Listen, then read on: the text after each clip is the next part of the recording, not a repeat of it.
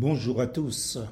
Inculquer la parole de Dieu aux enfants. Ces paroles que je te commande aujourd'hui seront sous ton cœur. Tu les inculqueras à tes fils et tu en parleras quand tu seras assis dans ta maison, et quand tu marcheras par le chemin, et quand tu te coucheras, et que tu te lèveras, et tu les liras comme un signe sur ta main, et elles te seront pour frontaux entre les yeux, et tu les écriras sur les poteaux de ta maison et sur tes portes. Deutéronome chapitre 6, versets 6 à 9. Inculquer, dit le dictionnaire, c'est imprimer quelque chose dans l'esprit de quelqu'un. Il ne s'agit pas là d'un lavage de l'esprit, ni d'un conditionnement robotisé, systématique, afin d'annihiler la capacité de réflexion de quelqu'un. Au contraire, qui a mis la sagesse au fond du cœur, ou donné l'intelligence à l'esprit dit Job, chapitre 38, verset 36. C'est Dieu, évidemment. Et comme il est écrit, selon la prière de David, que ma prière parvienne jusqu'à toi, éternel. Donne-moi de l'intelligence conformément à ta parole. Psaume 119, verset 169. La lecture de la Bible donc rend intelligent.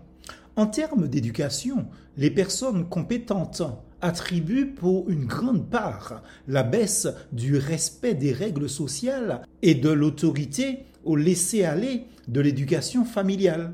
C'est pourquoi les parents chrétiens, conformément au texte sacré du livre du Deutéronome, chapitre 6, les parents ont la responsabilité et le privilège d'imprimer dans l'esprit de leurs enfants l'amour du Seigneur et de sa parole. Bien sûr, les prescriptions faites aux Israélites doivent être transposées par les parents chrétiens pour en garder l'esprit et non la lettre. Tous les moments de la journée pour inculquer les enseignements de Dieu ne signifie pas citer des versets de la Bible à tout propos. L'important c'est que notre activité, la main, nos manières de voir, le fronton entre les yeux et tout le fonctionnement de notre maison, c'est-à-dire les poteaux et les portes, ben, soient imprégnés des sentiments de la parole de Dieu qui est grâce, vérité et justice. C'est pourquoi il importe de lire régulièrement et d'expliquer la Bible aux enfants. Veillons à mettre à part chaque jour un moment pour cela en essayant d'éviter la routine desséchante. Au fur et à mesure que nos enfants grandissent, apprenons-leur à juger les événements autour d'eux et les tendances de ce monde d'après les pensées de Dieu. Montrons-leur comment faire intervenir Dieu dans les décisions qu'ils ont à prendre. Le père et la mère ont chacun leur rôle dans la formation quotidienne du jugement et de la réflexion de leurs enfants, le père étant le principal responsable devant Dieu. Mais il est très important que les parents avancent de même pas avec le Seigneur pour transmettre les vraies valeurs bibliques et évangéliques à leurs descendants et préparer ainsi leur avenir.